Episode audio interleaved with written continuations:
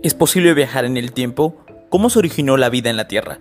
¿Cómo producen luz las luciérnagas? ¿Qué es un agujero negro? Estas y más preguntas tendrán respuesta en Ciencia al Chile, un espacio para hablar sobre ciencia de una manera entretenida y con un lenguaje informal.